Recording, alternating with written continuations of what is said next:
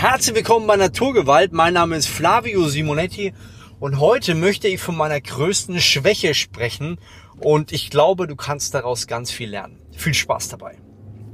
Eine meiner größten Stärken ist ja an Dingen dran zu bleiben, auch wenn ich keinen Erfolg habe. Ein klassisches Beispiel ist das Training. Ich habe damals mit 13 Jahren angefangen und habe einfach drauf lostrainiert. Ich hatte zwar ja, nach einiger Zeit die Idee, ja, Flex oder, oder äh, Muscle and Fitness und Man's Health zu holen.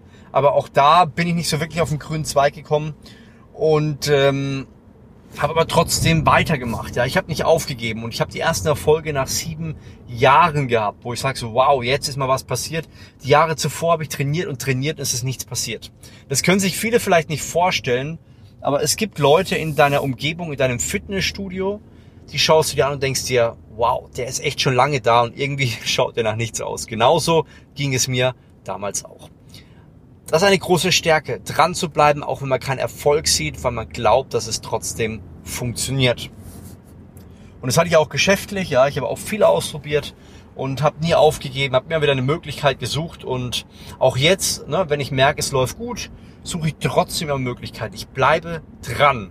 Das ist eine große Stärke von mir, aber ich habe auch eine große Schwäche und das ist äh, manchmal konträr und komisch, aber es ist wichtig, dass du das verstehst, weil du auch vielleicht parallel in deinem Leben sehen kannst.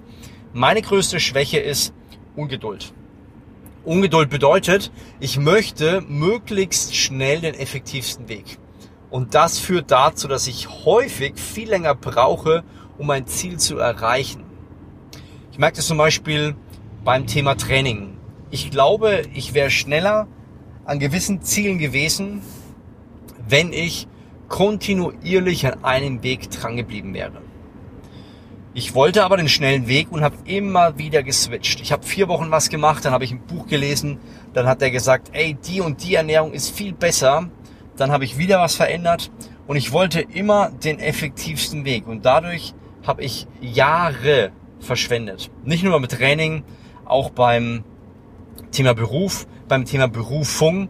Ja, ich bin bei vielen Dingen einfach nicht dran geblieben, weil ich immer dachte, wenn ich das jetzt so mache, dann wird es noch besser, dann wird es noch effektiver. Und äh, deswegen bin ich auch immer so ein bisschen vorsichtig, wenn ich Leuten gewisse Bücher empfehle, weil auch Bücher dazu tendieren, dass sie dir Empfehlungen geben, die zwar gut sind, aber vielleicht hast du schon eine Strategie und die solltest du einfach beibehalten.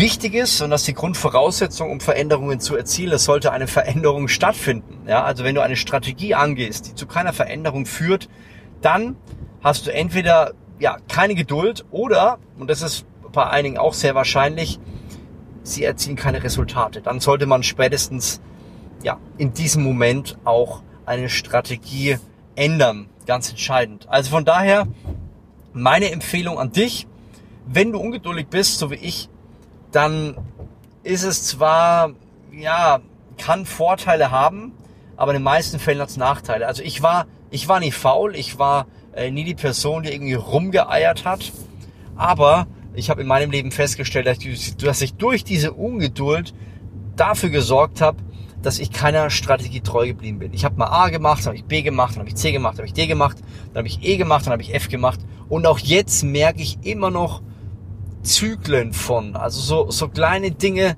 so kleine Ausreißer.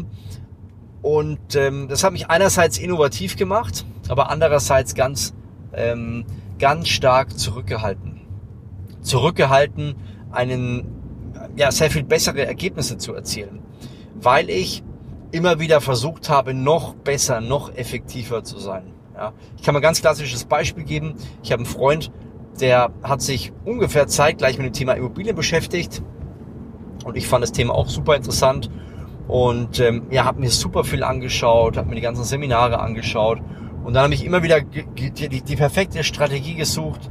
Und wer kann, wer holt noch mehr Rendite aus, ähm, ja, aus, aus gewissen Dingen heraus.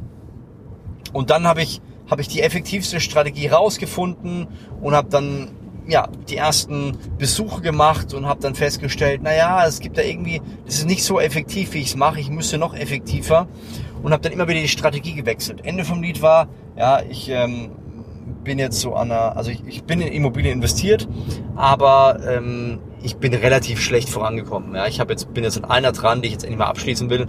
An, an Immobilienkomplex bin ich äh, ähm, investiert, aber äh, nicht so weit wie mein Kollege, der schon äh, über sechs Wohnungen hat.